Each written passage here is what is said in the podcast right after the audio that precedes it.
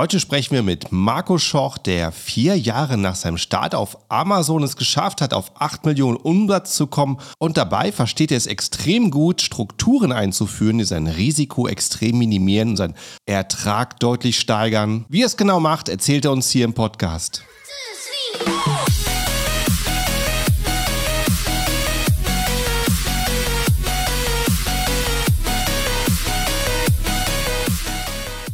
Hallo zusammen und willkommen beim Serious Seller Podcast auf Deutsch. Mein Name ist Markus Mokros und das ist die Show, in der wir alles um Amazon FBA Private Label besprechen, was uns Händler auf Deutsch gesagt ernsthafte Umsätze generiert. Daher auch der Name der Show Serious Seller Podcast auf Deutsch.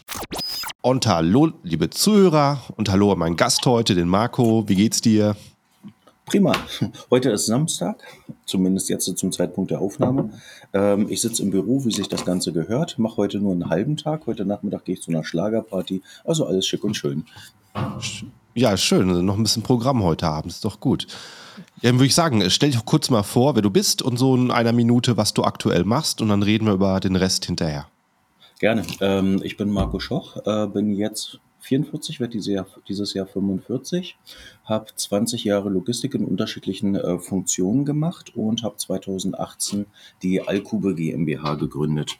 Mit der Alkube verkaufe ich ähm, Kinderbetten auf ähm, den großen deutschen Marktplätzen, Otto, Amazon, Kaufland, eBay, Check24, auch im Webshop.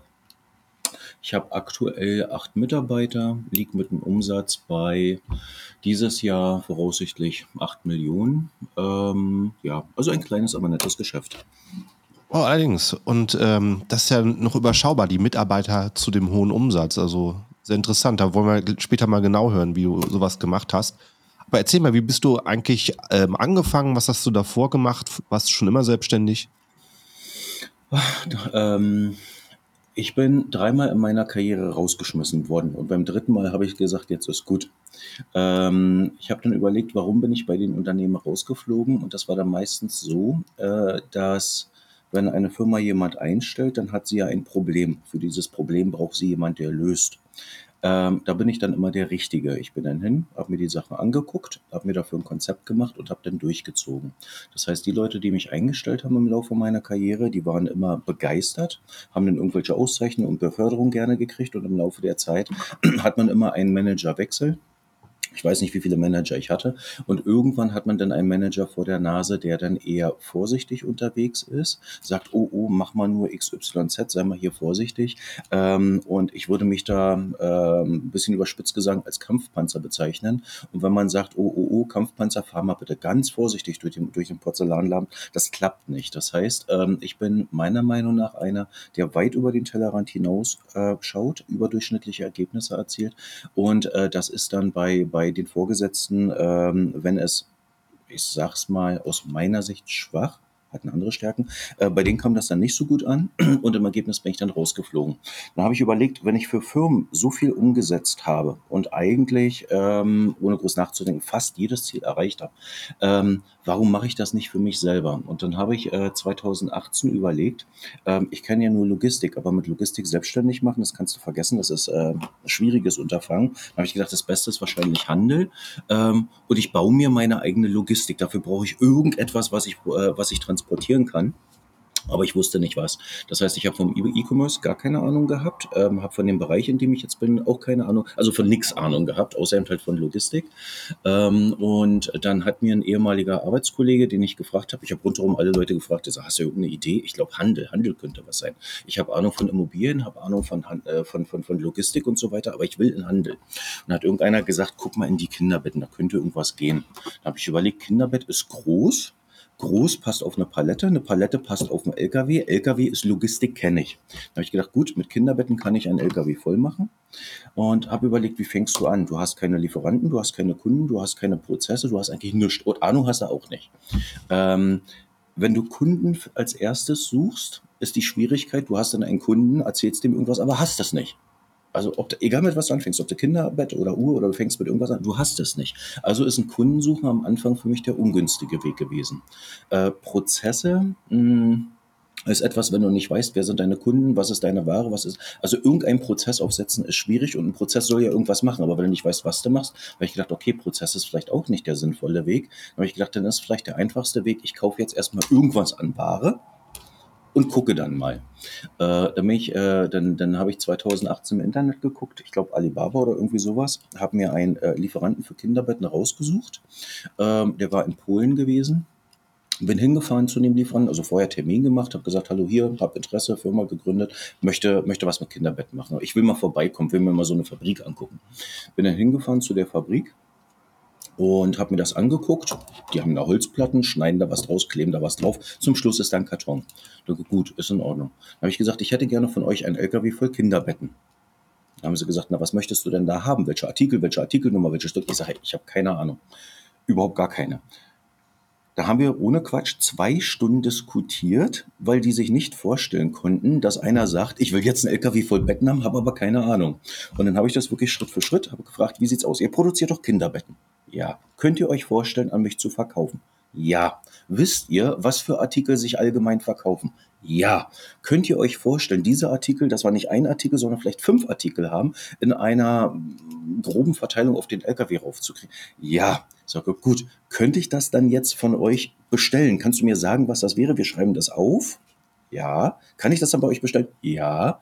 Dann sagten sie, aber dann musst du das auch bezahlen. Ich sage, ja, das ist schon klar, dass ich das bezahlen muss. Weil, habe ich gesagt, kein Problem. Meine Karte hat jetzt nicht so ein Limit. Das waren 15.000 Euro gewesen zu der Zeit. Mhm. Ähm, und, äh, und dann habe ich gesagt, ja, aber ich hätte das gern. Habe dann eben halt äh, äh, diese Bestellung ausgelöst. Das waren 15.000 Euro, also so ein bisschen, ein bisschen was hatte ich beiseite gelegt gehabt. Ja. Und äh, wenn du dann einfach mal sagst, du nimmst jetzt mal 15.000 Euro, packst die ins Risiko, ähm, dann ist das schon nicht ohne. Aber ich habe mir überlegt, ich will ja etwas machen. Ach, und was auch wichtig ist, ich hatte mich hingesetzt gehabt, genau zu diesen, zu diesen Zeit äh, mit der Firmengründung, habe überlegt, wo will ich eigentlich hin? Ähm, und habe gedacht, entweder ich mache diesen Weg als Angestellter weiter oder wenn ich eine eigene Firma mache, ist ja einer der ersten Schritte, ich muss meine Rechnung bezahlen können. Du hast ja auch Kinder. Äh, ich habe auch zwei Kinder. Also irgendwie muss es hinkriegen, dass die Kinder satt sind, dass man die Miete bezahlt. Das heißt, ich hatte mir ein äh, Whiteboard gemacht. Das steht immer noch hier hinter mir im Raum, 2018 gemacht. Jeder, der reinkommt, der was über die Firma wissen will, dem zeige ich das, weil das ist wirklich mein Grundprinzip. Ich plane und ziehe dann durch. Und habe ich in 2018 habe ich mir aufgeschrieben, äh, du siehst das ja da oben über die Kamera, ähm, ich brauche äh, in 2022 monatlich 2500 Euro netto. Das ist das Minimum, was ich bräuchte, damit alle Rechnungen rundherum bezahlt sind. Dann habe ich äh, ähm, darunter geschrieben, wenn das ein Verkaufsumsatz wäre, dann bräuchte ich eine Million Umsatz, dass du unterm Strich mit 2,5 Prozent Ertrag und so. Denke, fuck, eine Million Umsatz, wie willst du das machen? Hast keine Ahnung von Handel. Wie willst du das machen, dass du auf eine Million Umsatz kommst? Dann habe ich mir überlegt, etwas anzufangen, ist verdammt schwer. Etwas verdoppeln ist im Vergleich deutlich leichter. Dann habe ich das Original rückwärts geschrieben, also den eine Million Umsatz in 2020 in, äh, das Jahr davor 500.000, das Jahr davor 250, das Jahr davor 125, das Jahr davor 50.000. Das heißt, wenn es mir gelingt, im ersten Jahr 50.000 Euro Umsatz zu machen, egal ob ich damit Plus oder Minus mache, aber wenn ich 50.000 Euro Umsatz im ersten Jahr hinkriege, dann wird mir die eine Million Umsatz in fünf Jahren deutlich einfacher gelingen. Das war das, was ich aufgeschrieben habe.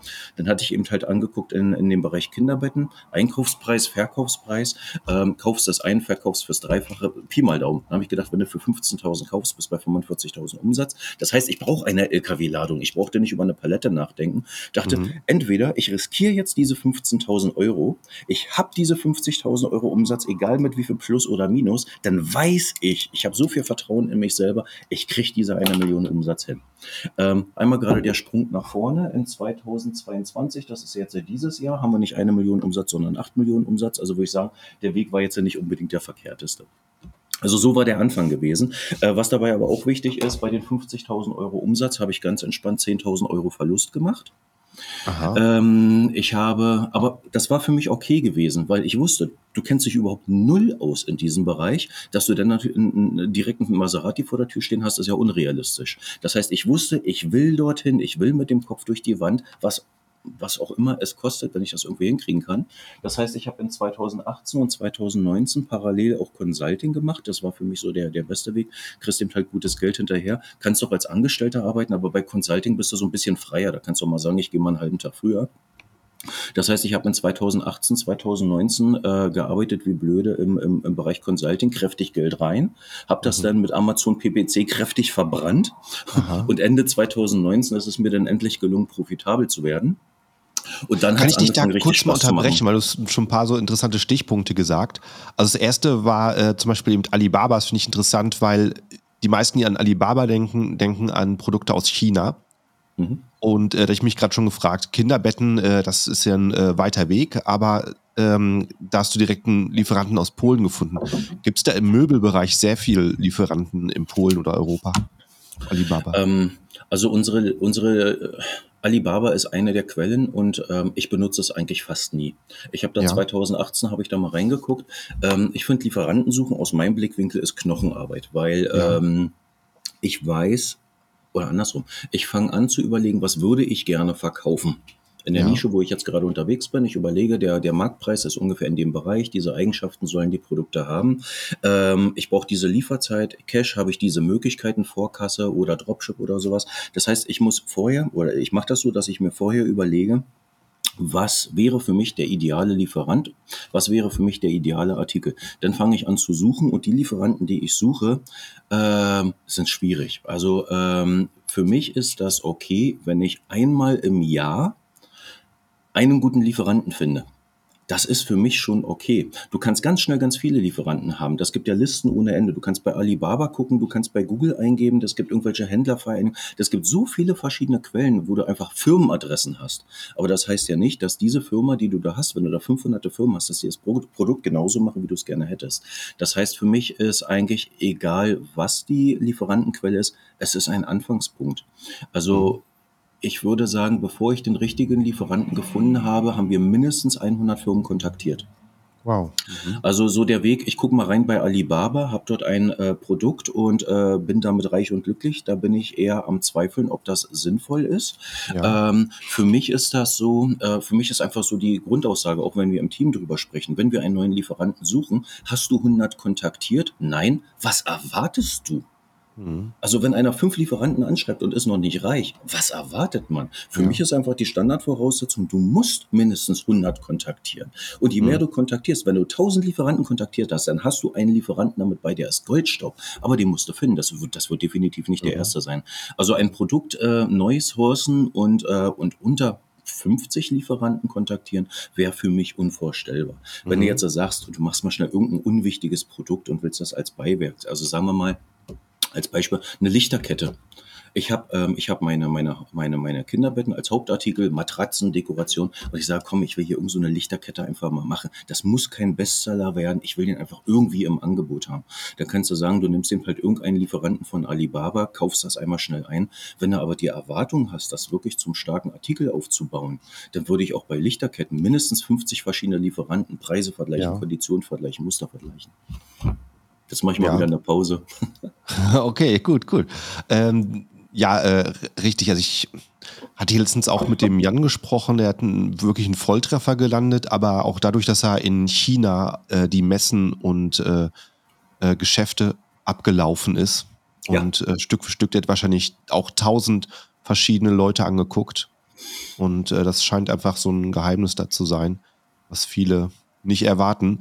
Ähm, hast du denn eigentlich vorher ein, Produktmuster bestellt oder hast du gleich die Betten Immer. losschicken lassen? Ähm, also bei dem ersten LKW, dadurch, dass ich gar keine Ahnung hatte, habe ich gedacht, komm, ja. ist egal. Entweder, entweder hopp oder top. Wow. Ähm, aber jetzt grundsätzlich, wenn ich anfange mit einem neuen Lieferanten zu arbeiten, ähm, ich will, dass alle Artikel für mich maßgeschneidert sind. Mhm. Also wenn ein Lieferant einen Standardartikel anbietet und ich gehe dahin als der, fünf, als der 25. oder 50. Käufer und biete genau ja. den gleichen Mist auch genauso an, das ist etwas, es gibt viele, die damit erfolgreich sind. Ich komme mit diesem Konzept nicht so richtig grün. Äh, wir sind dafür auch viel zu langsam. Deshalb ist mir das viel lieber zu sagen, ich nehme ein Produkt, was genauso ist, wie ich das gerne hätte. Der Weg bei uns ist, ähm, nehmen wir zum Beispiel jetzt ein neues Babybett, äh, was wir demnächst launchen werden. Ähm, wir machen unsere Haupthausaufgaben, gucken auf den unterschiedlichen Marktplätzen, lesen uns die Kundenkommentare durch, Reviews und so weiter. Und daraus leiten wir ab, wie wäre ein Bett, was perfekt wäre Was ist so der, der, der, der Verkaufspreis dafür? Welche Eigenschaften brauchen die Kunden? Das leiten wir ab. Dann kontaktieren wir ähm, die ähm, Partner, die wir jetzt schon haben und suchen eben halt auch neue, schreiben denen, äh, was wir gerne hätten. Dann äh, sagen die, wir können so etwas, äh, wir haben etwas ähnliches im Angebot. Dann sagen wir, schick uns mal deinen Standardartikel, den du hast. Mhm. Dann kommt der Standardartikel zu uns hin, du guckst drauf auf den Karton, denkst dir, wir hatten diesen Karton eingepackt. Also die kriegen nicht mal den Karton gerade zugeklebt, machst mhm. das Ding auf, siehst ausgefranste Bohrlöcher, siehst ein, mhm. eigentlich ein Scheißprodukt, wo du sagst, mhm. okay, mit dem will ich gar nicht weiter reden. Klappst ja. das Ding wieder zu, schmeißt das Ding weg, fertig. Also das haben wir regelmäßig. Mhm. Dann wird einer mit bei sein, hoffentlich, der schickt dir dann einen Artikel zu, einen von seinen Standardartikeln, wo du siehst, er hat eine vernünftige Qualität, wie er produziert, er hat das Produkt vernünftig verpackt. Da sagst du, okay, der hat seinen Laden so im Griff, mit dem möchte ich sprechen, weil er weiß, wie man vernünftige Produkte herstellt. Ähm, dann fahren wir, dann fahren wir immer zu diesen Lieferanten hin. Wir gucken uns immer ganz bewusst die Fabrik an. Das erste, was ich gucke, mhm. ist, wie ist der, wie, wie ist der Boden in der Fabrik? Wenn der Aha. Boden zugemüllt ist mit irgendwelchen Krempel, weiß ich, der interessiert sich um seine Prozesse überhaupt nicht, dann weiß ich, wie die mhm. Produktqualität aussieht. Wenn der Boden picobello sauber ist, dann weiß ich, der kümmert sich um seine Maschinen, der kümmert sich um seine Mitarbeiter, der kümmert sich um seine Produkte, das heißt, er hat einen hohen Anspruch. Das heißt, für mich ist immer der erste Blick in einer Fabrik, ich gucke mir den Boden an. Aha. Und äh, die besten Partner, die wir haben, die wischen zweimal am Tag den Boden in der Fabrik. Lebst du noch? Sorry, musste ich gerade einmal husten, das Mikrofon ausgemacht, aber äh, ja, danke fürs Aufmerksamsein. Alles gut, alles gut. Also, aber es ist ein sehr guter Tipp, es ist ein sehr guter Tipp, genau, auf den Boden zu gucken, um dann abzuleiten, ähm, äh, wie sauber gearbeitet wird. Ja. Das nächste, was wir dann machen, ist, äh, ähm, wir, wir gucken uns an, was für Maschinen hat der Lieferant. Weil wenn der, Maschi wenn der Lieferant eine Maschine hat, wo er drei Löcher machen kann, und wir sehen, er hat auch Halterung für ein, zwei Bohrer mehr, dann kann er ganz einfach dort, wo er drei Löcher macht, zwei Löcher dazu machen. Das heißt, wenn ich, wenn ich sehe, er hat bei seiner Maschine eine zusätzliche Möglichkeit, das schnippt er einmal mit dem Finger und kann das umsetzen, aber ich hatte einen individuellen Artikel, dann ist das etwas, das merke ich mir. Und so gehe ich alle Maschinen mit dem, mit dem, äh, mit dem äh, Lieferanten durch, gucke mir das an, dann sagt er mir, mit dieser Maschine kann ich immer nur eine Länge von 1,20 machen dann brauche ich nicht überlegen, ob er 1,23 für mich macht. Dann gebe ich, gehe ich einfach mal davon aus, mit diesem Lieferanten kann ich 1,20 machen, aber er kann zwei Löcher mehr machen. Das heißt, so gucken wir uns das Ganze an. Dann besprechen wir ähm, die grundsätzlichen Sachen mit dem Lieferanten, wie wir uns das Geschäft vorstellen. Dann lachen wir herzlich drüber. Er sagt, wie er sich das Geschäft vorstellt, lachen wir wieder gemeinsam drüber. Dann überlegen wir, wenn wir gemeinsam arbeiten wollen würden, was könnte der gemeinsame Weg sein? Klassischer Fall. Wir sagen, wir wollen bezahlen nach 90 Tagen. Der Lieferant lacht. Er sagt, er will Vorkasse haben. Da lache ich. Und dann ja. guckt man eben halt, dass man sich auf die üblichen 30 Prozent vorher, 70 bei oder wie auch immer. Ähm, dann fertigt der Lieferant ein Produkt, in Orientierung an den Vorgaben, die wir haben. Wir gucken uns das dann an, gemeinsam mit dem Lieferanten, in der Fabrik auch wieder. Ähm, und wir sehen ja dann das erste Mal das Produkt, was wir uns vorgestellt haben, live. Das heißt, es kann sein, dass wir etwas feststellen, wo wir auf dem Holzweg waren. Das kann sein, dass beim Lieferanten etwas anders war. Das heißt, das erste Produkt ist nicht tauglich, ist nicht brauchbar üblicherweise. Ähm, dann sagen wir bitte nochmal ein zweites machen, ein finales Muster mit dem Feintuning, weil wenn wir nach dem ersten schon bestellen würden und der Lieferant sagt, ach, das mache ich schon, das mache ich schon, kannst davon ausgehen, das wird auch nicht funktionieren. Wir müssen mhm. wirklich erstmal sicherstellen, dass wir ein fertiges Muster sehen, was wirklich picobello ist und wenn dieses Muster fertig ist, dann sehen wir, ja, der Lieferant, der kann das machen. Was dann auch üblicherweise stattfindet, ist, dass dann nochmal eine finale Preiskalkulation gemacht wird, weil wenn du hier und dort überall änderst, dann kann sein, dass der Lieferant sagt, hm, jetzt wolltest du ein anderes Verpackungsmaterial, jetzt wolltest du nochmal zwei Lackschichten extra, da müssen wir uns nochmal drüber unterhalten. Und dann habe ich von dem Lieferanten ein fertiges Produkt, ein finales Pricing und wenn ich meine Hausaufgaben richtig gemacht habe, habe ich drei verschiedene Lieferanten, mit denen ich diese Gespräche gleichzeitig geführt habe. Das mhm. heißt, 100 Lieferanten kontaktiert. Mit drei bis fünf bist du in diesen Gesprächen. Dann stellst du zwischendurch fest, da ist ein Lieferant, das dauert fünf Monate, bis du das Muster hast. Und hast einen anderen Lieferant, da hast du ein gutes Produkt schon vorher fertig. So, und dann entscheidest du dich eben halt für einen davon. Und, äh, und den anderen sagst du, sei mal nicht sauer. Aber von den Preisen sind wir nicht dort, wo wir ankommen wollen. Weil meistens, wenn alles berücksichtigt ist, ist zum Schluss dann der Preis das Entscheidungskriterium. Mhm. Du hast ja dann drei identische Artikel, die alle drei eben halt passen. Und dann ist dann äh, der Preis das ausschlaggebende Kriterium, mit dem fängst du an zu arbeiten. Mhm. Ja, ich, ich, ich sehe schon, es hört sich super strukturiert an, wie du das angehst. Ja, und was dann auch der Standard ist, man fängt an, das zu verkaufen und stellt fest, das war ein Schuss in eine komplett falsche Richtung. Mhm. dann fängst du an, das Produkt zu überarbeiten. Also unser ja. Topseller, das Hausbett, ich glaube, die Version, die wir jetzt verkaufen, ist die 15., 16. Version oder sowas. Es wird immer wieder irgendwas geändert, wenn du feststellst, irgendwas klappt nicht. Ja. Ähm, Kundenkommentare. Also bei, bei, deinem, bei deinem ersten Artikel oder äh, also bei, bei deinem Start auf Amazon, ähm, das war ja so gesehen schon ziemlich gut, weil du einfach von der Logistik Ahnung hattest und so große, sperrige Sachen, die fassen viele ungern an. Deswegen ja. hast du da für dich schon eine gute Nische gefunden. Ja. Und hast du denn darüber hinaus noch geguckt, äh, wie die Konkurrenz- und Nachfragesituation aussieht? Mm, also was, was seit was seit vier Jahren immer dauerhaft ein Thema bei mir ist, ist äh, das, was Thema in allen Firmen ist, äh, Cash. Ähm, das nächste äh, People äh, und das dritte sind die Prozesse. Das ist ja das, was in mhm. jedem Unternehmen immer die Schwierigkeiten sind. Ähm, die Wunschliste der Artikel, die ich gerne machen würde, die ist riesig lang. Also wir haben für 20 Artikel, so wie ich dir das eben erzählt habe, haben wir für 20 verschiedene Artikel die Spezifikation komplett fertig. Wir gehen mhm. da aber nicht dran, ähm, weil alles, was ich bis jetzt gemacht habe, ist äh, organisches Wachstum, das heißt nur alleine mit Eigenkapital. Mhm. Ähm, angefangen hatte ich mit insgesamt 25.000 Euro waren das gewesen, davon die 15.000 ja. ins Risiko, bisschen Consulting rein, Verluste raus und so weiter. Das mhm. heißt, angefangen von 25.000 Euro haben wir jetzt einen Wert in der Firma von äh, ungefähr 700.000 Euro. Mhm. Ähm, hätte ich es privat auf dem Bankkonto, würde ich sagen, geile Sache. Als Wert innerhalb eines Unternehmens mit acht Mitarbeitern finde ich das extrem wenig mhm. ähm, weil du ja äh, zum einen viel Vorkasse machst bei den Lieferanten und zum anderen, äh, wenn wir auf Marktplätzen verkaufen, kriegt man das Geld ja erst nach ein bis zwei Monaten. Mhm. Ähm, also von daher, das Geld, das verteilt sich ganz schnell und das, was du auf dem Konto hast, ich sag mal, durchschnittlicher Kontostand zwischen 50 und 100.000 Euro, damit machst du keine 20 neuen Lagerartikel.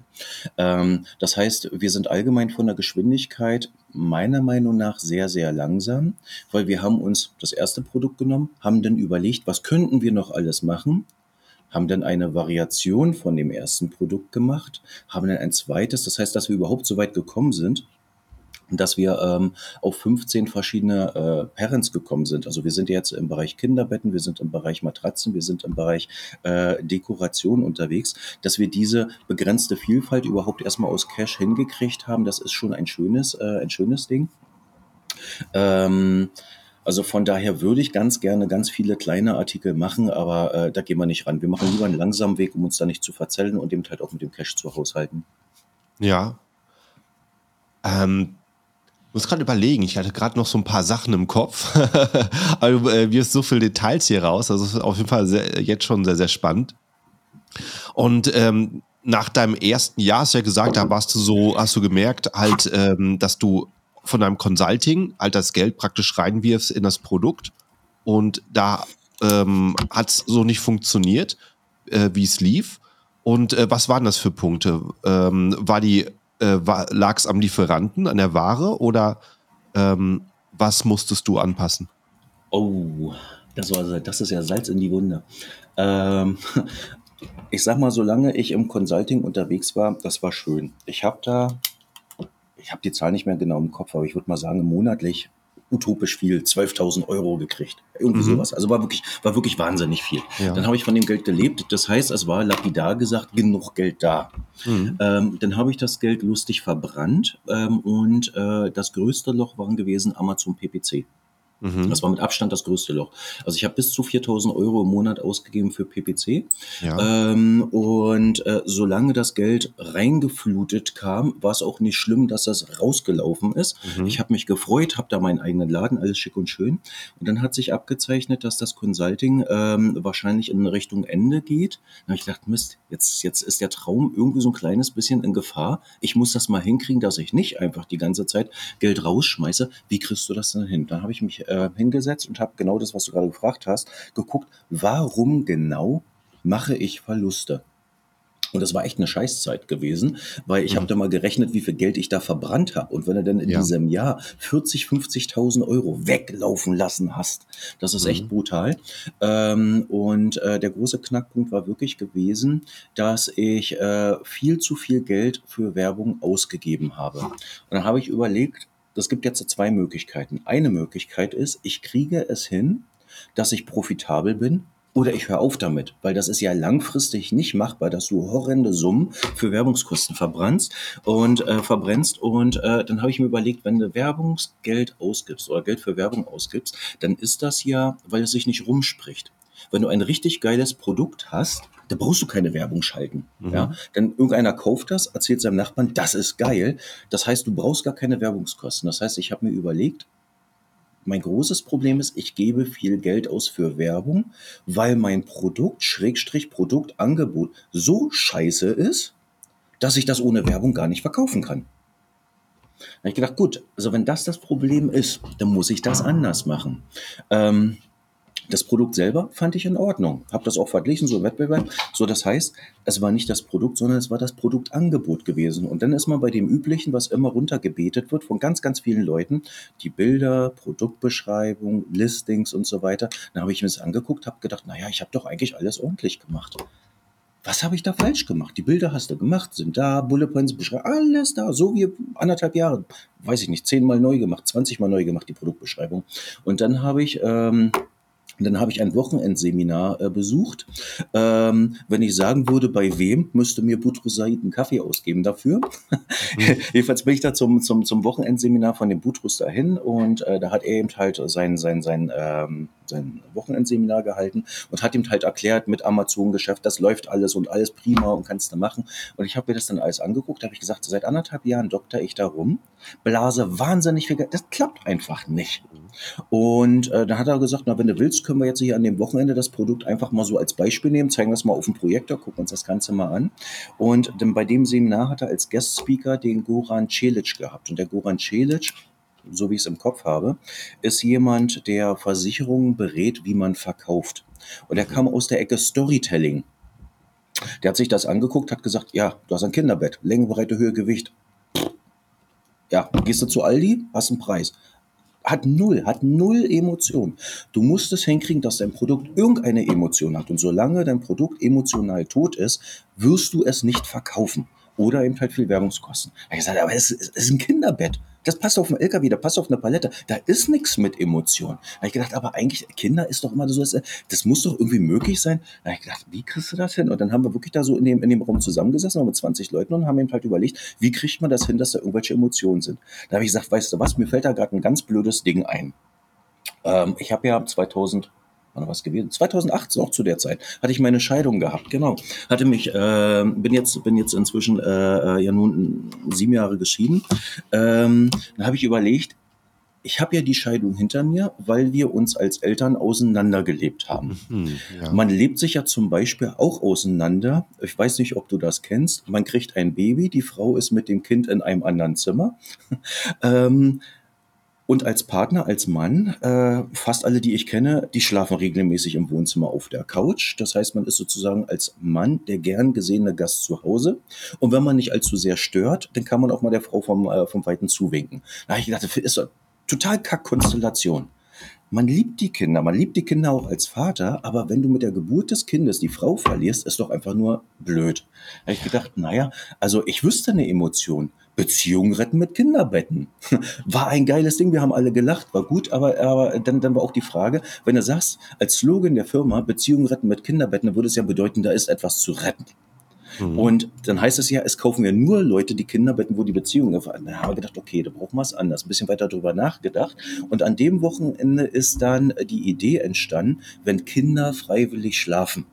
Das ist das, was bei mhm. diesem Seminar entstanden ist. Und was ich dann gemacht habe, ist, seitdem habe ich gesagt, okay, das Produkt ist auch vollkommen wurscht. Ich habe verstanden, die Leute kaufen die Emotionen, die auf dem Listing da sind, egal auf welchem Marktplatz, die kaufen die Emotionen, die auf den Bildern da sind, welchen Artikel die zuschicken. Ich sag mal jetzt lapidar gesagt, du kannst einen kaputten Artikel hinschicken. Wenn das Listing geil ist, wenn der Kundenservice geil ist, ist der Kunde total geflasht und begeistert. Jetzt mal ein bisschen übertrieben gesagt. Und wenn du es dann noch hinkriegst, ein vernünftiges Produkt hinzukriegen, ja, dann hast du ruckzuck 8 Millionen Umsatz. Mhm. Was Hast du also ein, äh, praktisch einen Schmerz identifiziert, für den die Leute ähm, bereit sind, viel Geld auszugeben oder ja, ja, gerne ja. bereit sind, Geld auszugeben, wenn er nicht da ist? Ich, das gibt ja, das gibt ja so die üblichen Unterteilungen von Menschen. Es gibt ja Menschen, die strukturiert sind, es gibt Menschen, die kreativ sind, es gibt Menschen, mhm. die sozial sind und da gab es noch irgendwas mhm. Viertes, habe ich jetzt vergessen. Ja. Ähm, und du hast es ja auch schon ein, zwei Mal erwähnt. Ich bin ein strukturierter Mensch. Mich kannst du flashen mit einer Excel-Tabelle. Das ist geil. Wenn du da Formeln nimmst, die ich noch nicht gesehen ist geil. Ein anderer Mensch, der guckt auf ein Bild, ich gucke darauf, denke, ja, hat einen Rahmen drum, super, schön, macht gar nichts mit mir. So, das heißt, ich habe festgestellt, ich habe ein ganz großes Problem. Ich möchte ein Geschäft aufbauen. Das Geschäft funktioniert nur über Emotionen und von Emotionen habe ich gar keine Ahnung. Das heißt, ich habe festgestellt, ich brauche jemanden mit diesen Emotionen, weil mit mhm. meinem strukturierten Ansatz, das kannst du vergessen. Das Soziale und so weiter, die anderen Sachen blende ich mal gerade aus. Aber ich habe festgestellt an der Stelle, ich brauche etwas für mein Geschäft, was ich definitiv nicht habe. Das heißt, ähm, ich habe dann angefangen zu suchen, wer kann mir helfen, diese Emotion reinzubringen in mein Listing. Andere Menschen sind eher anders. Die sind total emotional, aber null strukturiert, keine Ahnung von Logistik und so weiter. Das heißt, bei denen ist, ist das genau umgedreht. Die kriegen zwar die Emotionen hin, aber sie brauchen dann jemand, der ihnen hilft. Dann habe ich angefangen zu suchen nach jemand, der mir helfen kann mit diesen Sachen. Hatte erst extern jemand und habe dann ganz schnell jemand eingestellt auf Teilzeitbasis war das damals gewesen, weil ich gesagt habe, das ist so wichtig für mein Unternehmen und ich mhm. bin so schlecht da drin, ich brauche da einfach jemanden. Wenn du dir das jetzt anguckst, die Marke Alcube, wir haben ein Instagram-Profil, wir haben einen Webshop, wir haben da Bilder, hier und da äußere ich ein paar Ideen. Aber alles, was dort ist, das ist inzwischen vom, von meinem Team getragen, weil mhm. ich bin einfach schlecht bei den Sachen. Ich gucke da hin und sage also als logische Entscheidung, das und das und das, das könnte sinnvoll sein. Ich habe mal reingeguckt in eine Farbtabelle, Aussagekraft einer Farbe, Blau, Seriosität, Allianz, Deutsche Bank, das passt nicht zu uns. Äh, mhm. Beige-Braun strahlt Wärme aus, Tradition. Ich sage, das ist eine Farbe. Ich sage, was auch immer ihr macht mit Farben, ich habe was verstanden bei Emotionen und bei Farben. Seid mal so nett, nimmt da beige und braun. Also das ist mein Beitrag für Emotionalität bei den Listings. Mehr kriegt er eben halt gar nicht auf die Kette.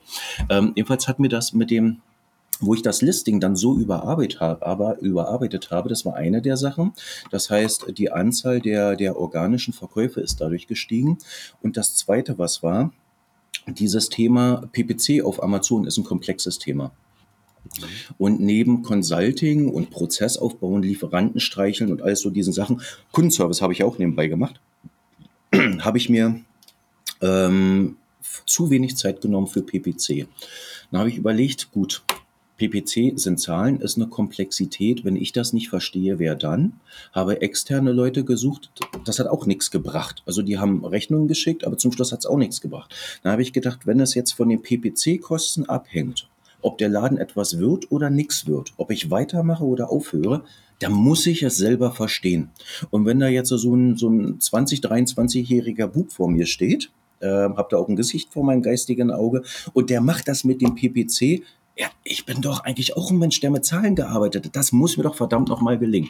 Und dann habe ich mich, ich glaube, einen ganzen Monat mit nichts anderes beschäftigt, mit nichts anderem beschäftigt, als dieses ganze Amazon PPC-Thema von oben nach unten zu verstehen. Weil ich habe gesagt, Wo hast egal, du die was, Infos hergeholt? YouTube. Mhm. Ganz klassisch ja. YouTube. Also es ja. gibt ja ganz, ganz viele verschiedene Wege, aber äh, effektiv ähm, war es YouTube gewesen. Ich, äh, wenn irgendeiner gesprächsbereit war, dann habe ich den bestimmt auch gefragt.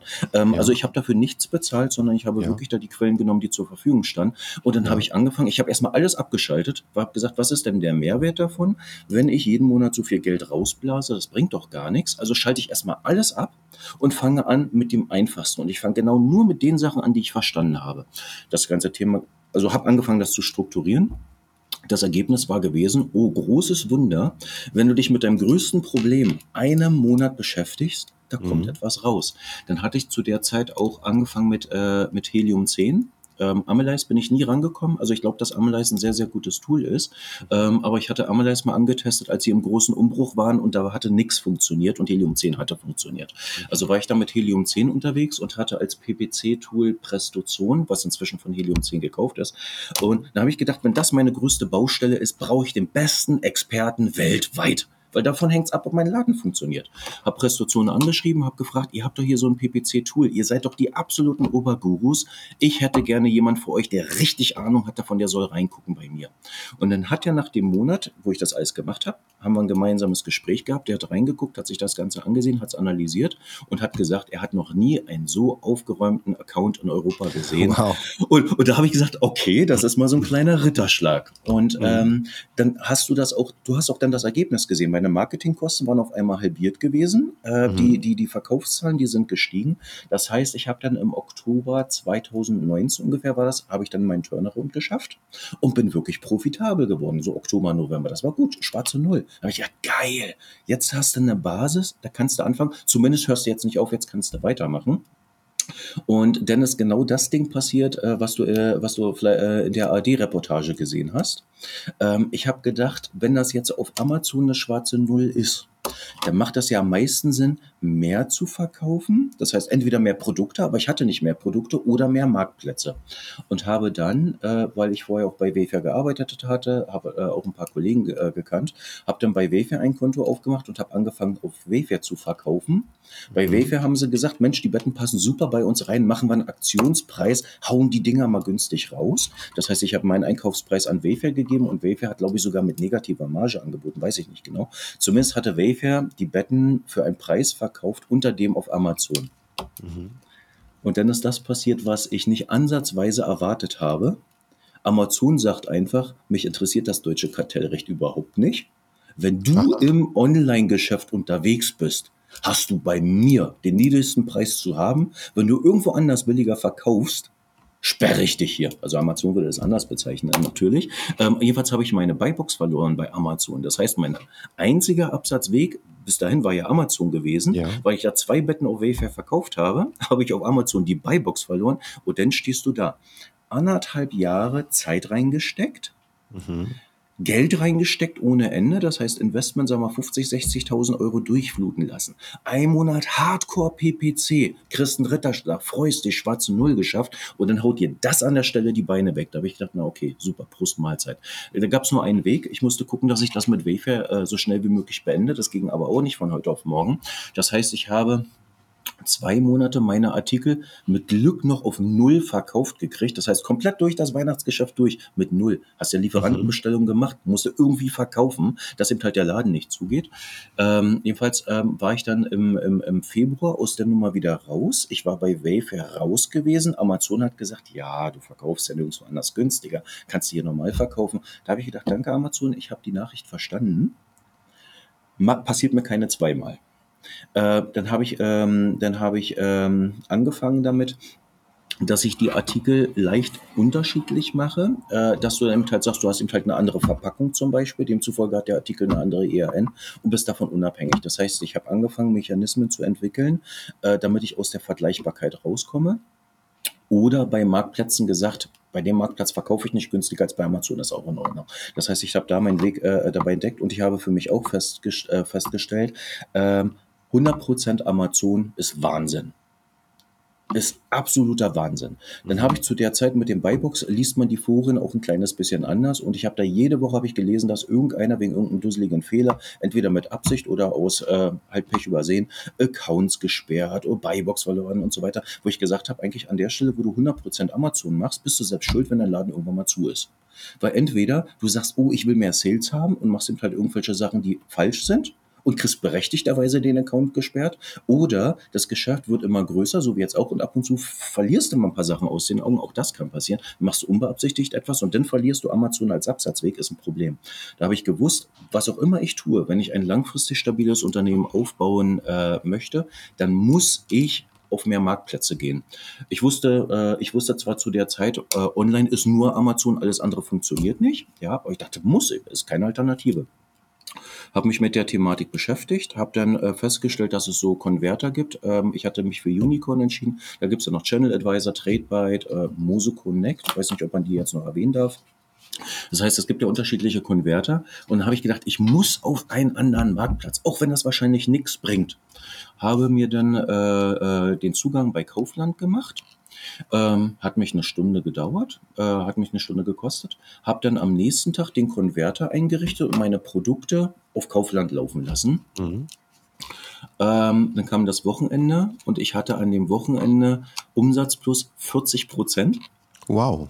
Ja. Weil meine Produkte bei Kaufland genauso gut angekommen sind wie bei Amazon. Du hast ja. natürlich einen deutlich kleineren Marktanteil bei Kaufland, ja. aber wenn die Produkte dort trotzdem ankommen, dann habe ich gedacht, okay, ich habe verstanden, Amazon ist die Mitte des Universums, aber vielleicht nicht unbedingt für jeden. Und seitdem weiß ich, ich muss gucken, dass ich auf mehrere Marktplätze gehe und auf mehreren Marktplätzen hast du, auf den unterschiedlichen Marktplätzen ähm, hast du auch unterschiedliche Chancen. Ich hatte Hut ausprobiert, das hatte nichts gebracht. Ähm, also so haben wir einfach die unterschiedlichen Marktplätze ausprobiert und es gibt Marktplätze, die bringen was, Marktplätze, die bringen eben halt nichts. Aber mhm. zumindest äh, war das eine sehr, sehr, sehr schöne Learning Experience und die hat uns, äh, uns eben halt auch geholfen, das Unternehmen deutlich stabiler aufzustellen, indem wir mehr Absatzwege haben. Das Wie ist denn dein, machen. Ja, wie ist denn deine Umsatzverteilung äh, aktuell zwischen Amazon und den Rest? Ja, ich habe eine Grundregel bei mir im Unternehmen. Ähm, ich möchte, also die 30%-Regel heißt sie bei uns. Ja. Ich möchte, dass kein Artikel, kein Marktplatz, kein Lieferant über 30% meines Umsatzes macht. Mhm. Ähm, wir wir, wir äh, betrachten die Regel immer wieder ein bisschen unterschiedlich. Mal sagen wir nicht mehr, nicht mehr als 30 Prozent des Umsatzes oder nicht mehr als 30 Prozent des Ertrages. Ist aber auch nicht so dramatisch. Also mhm. ich sag mal, wir haben, wir haben einen Marktplatz, der leicht über die 30 Prozent rübergeht.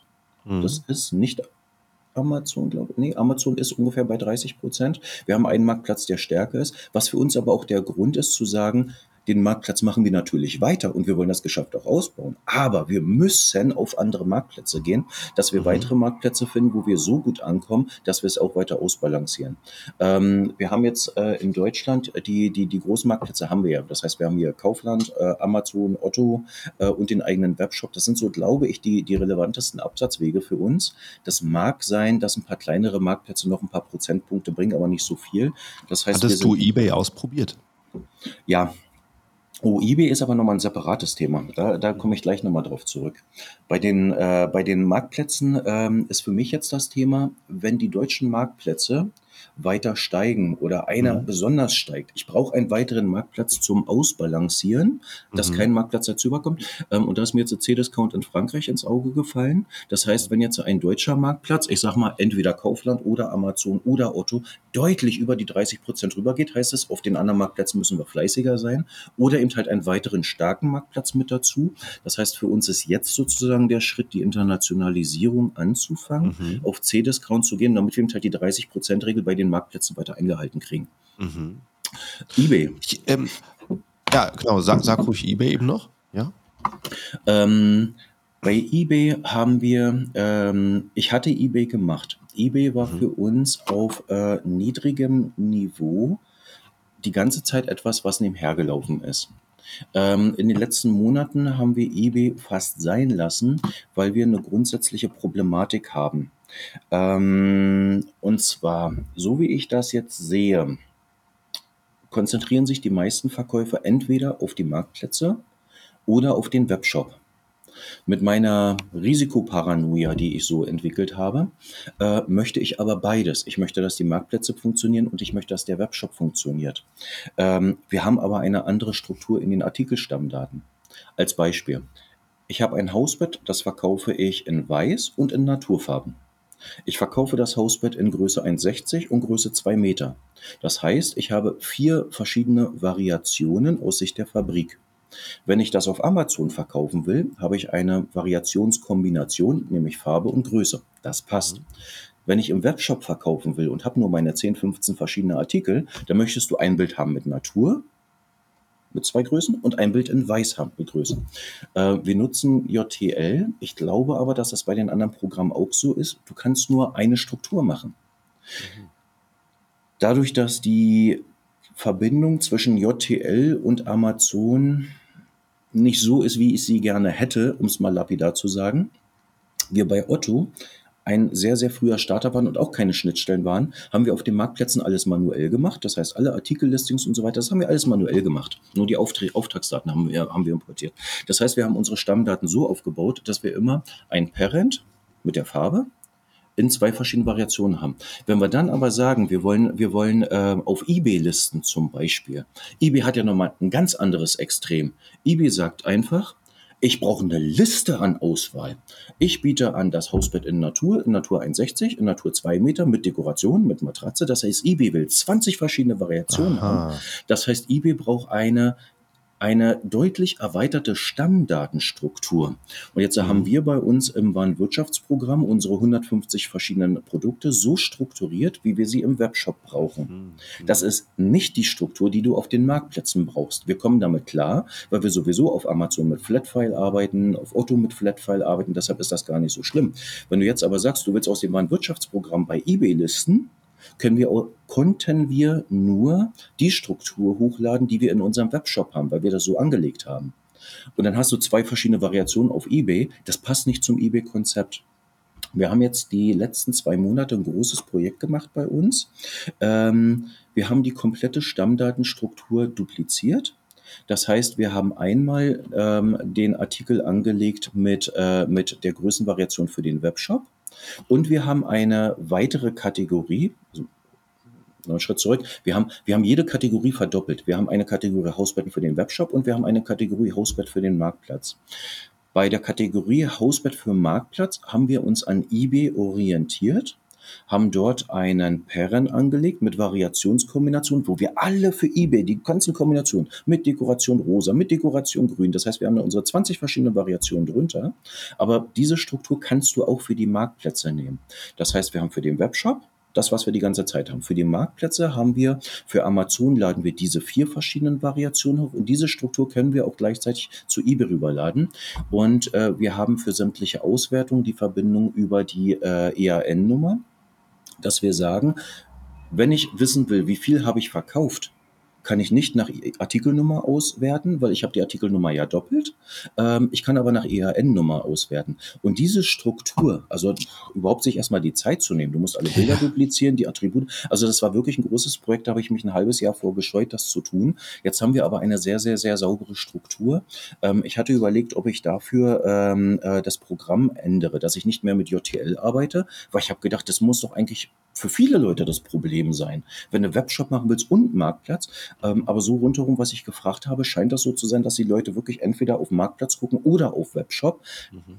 Wahrscheinlich liegt es daran, weil die Programme das überhaupt gar nicht vorsehen und es einfach schweineviel Arbeit ist, die, die Artikelstruktur zu duplizieren. Du musst ja auch alle Preise anschließend gleich halten. Ja, wenn du zum Beispiel sagst, auf Amazon verkaufst du, im Webshop möchtest du 10% günstiger. Das musst du ja auch alles harmonisieren. Wir bauen uns da jetzt so unsere Skripte selber, dass wir sagen, wir haben jetzt eine Automatik im Hintergrund. Wenn wir auf Amazon den Preis ändern, soll sich das so und so ändern. Wenn wir im Webshop ändern, das heißt, diese ganze Logik, die gibt es in dem Programm nach meinem Weltbild nicht. Zumindest habe ich es noch nicht kennengelernt kennengelernt. Wenn es das gibt, ich nehme die Info sofort. Aber das so aufzubauen, das war echt ein komplexes Thema. Also um wieder auf eBay zurückzukommen, Jetzt haben wir endlich die Stammdatenstruktur, dass wir das, ähm, äh, dass wir bei eBay wieder vernünftig listen können in der Struktur, die eBay gerne hätte. Und ich denke, dass wir Ende nächste Woche alle Artikel wieder auf eBay gelistet haben, denn ist eBay für uns ein absolut relevanter Marktplatz. Aha. Nur wenn ich die Auswahl treffen muss, ich mache meine Artikelstruktur entweder für Webshop oder für eBay, dann gebe ich dem Webshop den Vorrang. Ja, natürlich. Okay, das ist interessant. Ja, kann, kann man sehen, wie, ähm, was, was für Gründe einem das abhalten kann, ja, auf äh, Marktplätze ähm, zu expandieren. Äh, wir sind jetzt von der Zeit her, die ist jetzt gerade echt verflogen. Und äh, dieses Thema, die ähm, Lieferanten so aufzusplitten und die Marktplätze so aufzusplitten vom System her, finde ich sehr, sehr interessant. Ähm, vielleicht können wir da mal im zweiten Teil ähm, weiter drüber reden. Gerne. Ähm, hättest du vielleicht ähm, zum Schluss noch ähm, irgendeinen Tipp für Amazon-Verkäufer oder für Anfänger, wo du sagst, hey, das ist was, was ich gerne teilen würde? Was aus meiner Sicht die ganze Zeit das aller, allergrößte Problem war und ist, ist der Bereich saubere Buchhaltung. Mhm. Ähm, Steuerberater gibt es ganz viele. Steuerberater, die das E-Commerce-Geschäft verstehen, gibt es ganz, ganz wenige. Und die, die E-Commerce verstehen, die sind dermaßen überlaufen, dass sie keine Zeit haben. Ähm, ich bin jetzt beim achten Steuerberater in den vier Jahren und das ist das erste Mal, dass meine Buchhaltung wirklich richtig sauber ist. Steueragenten in Hamburg, also an der Stelle äh, äußerst lobend erwähnt. Ähm, Buchhaltung ist aber ein sehr großes Problem. Ähm, wenn jemand anfängt, hat von Buchhaltung keine Ahnung, weiß nicht, was die E-Commerce-Buchhaltung ist, was ihm halt da die Unterschiede bedeuten, der macht unter Umständen auch eine falsche Preiskalkulation. Ähm, ähm, weil er auch nicht alle Gebühren auf dem Zettel hat, weil er zwischen Brutto und Netto ist die Gebühr mit Mehrwertsteuer, ist die Gebühr ohne Mehrwertsteuer. Das haben wir schon alleine bei Amazon. Das ist ein brandgefährliches Thema, äh, brandgefährliches Thema äh, wo ich glaube, äh, dass es ein sehr gutes Potenzial hat, dass man da auf die Nase fällt. Ähm, was, äh, was ich auch immer wieder sehe, ist, Amazon macht das ganz leicht, verkauft weltweit, europaweit in jedes Land, wo ich dann auch sage, wenn ich ein ernsthaftes Geschäft machen will, komme ich schnell über diese 10.000 Euro Umsatz laut USS drüber hinaus. Ich muss mich in all diesen Ländern registrieren registrieren, muss dann jeden Monat die Meldung abgeben oder quartalsweise.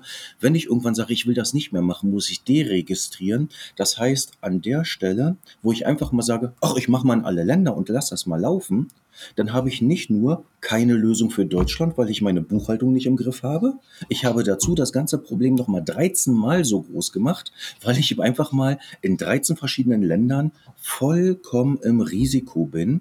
Deshalb bin ich der Meinung, bevor man den leichten Weg geht, wo Amazon gerne hilft, ich mache mal schnell alles international, ähm, ist der Weg äh, für mich gewesen, ich gucke erstmal, dass ich meinen Laden überhaupt in Deutschland hinkriege.